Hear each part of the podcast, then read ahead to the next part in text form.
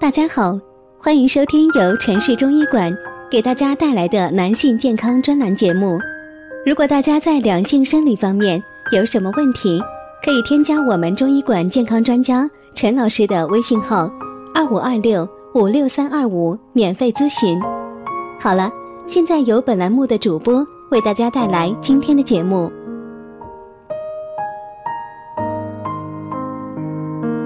我们这一讲的题目是啊，保健品带来的药物性肾损伤，为什么会越补越虚？这可能是很多人心中的一个疑问。现在啊，越来越多的肾友开始对保健品有着严重的心理依赖，这种关爱自己的行为本身是值得被点赞的。但是呢，很多小伙伴呀，买保健品的时候往往已经失去了理智。遇上店铺打折，更是双份购入。当大家自以为吃了保健品之后，身体就会越来越健康的时候，殊不知不适合的保健品很有可能正在慢慢的让你的肾更受损伤。救命不成反要命。前不久，心脏科和骨科病房叫我们去急会诊，原来是一个冠脉造影患者出现术后无尿。另一个骨髓炎使用舒普深后出现少尿，这两人经过紧急透析等治疗转危为安，而我们肾脏科病房收了一个常年吃保健品的患者，肾功能减退，已经达到尿毒症期，准备维持性血液净化治疗。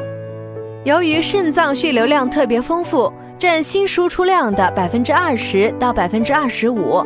因而，大量的药物可进入肾脏，而肾小管的代谢率高，在其分泌和重吸收过程中，药物常集中于肾小管表面或细胞内，易发生药物中毒。慢性肾脏疾病患者和老年人的肾脏储备功能较低，更增加了对药物损害的易感性。药物性肾损害就是指药物使用不当所致的各种肾脏损害的一类疾病。那么哪些药物会产生肾毒性呢？大家要知道，引起肾毒性药物的种类繁多，归纳起来主要有以下几类。第一类是抗生素类，氨基糖苷类、半合成青霉素、一代头孢、磺胺类和万古霉素。第二类非甾体类消炎药，消炎痛阿司匹林和奈普生。第三类造影剂。尤其是含碘高渗造影剂，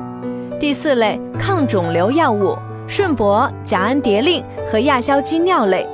第五种利尿剂，主要是渗透性利尿剂，因此使用这些药物应注意比较用药前后的肾功能、尿改变，以早期诊断，避免不可逆损害的出现。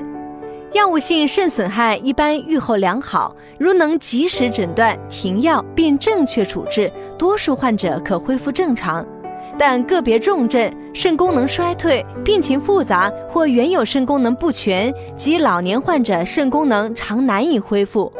因此，医患双方都必须提高对本病的认识，特别是在现在新药和保健品品种繁多。临床医生啊，一定要在使用前对所有药物的成分、体内过程、药代动力学特点，以及与其他药物合用对肾损害发生的几率，对高龄、有血容量不足或肾脏存在慢性损害等危险因素的病人，应强调个性化治疗，减少药物性肾损害的发生。老年人也不要盲目使用保健品。好了，今天的节目就到这里了。如果大家在两性生理方面有什么问题，可以添加我们中医馆健康专家陈老师的微信号：二五二六五六三二五，免费咨询。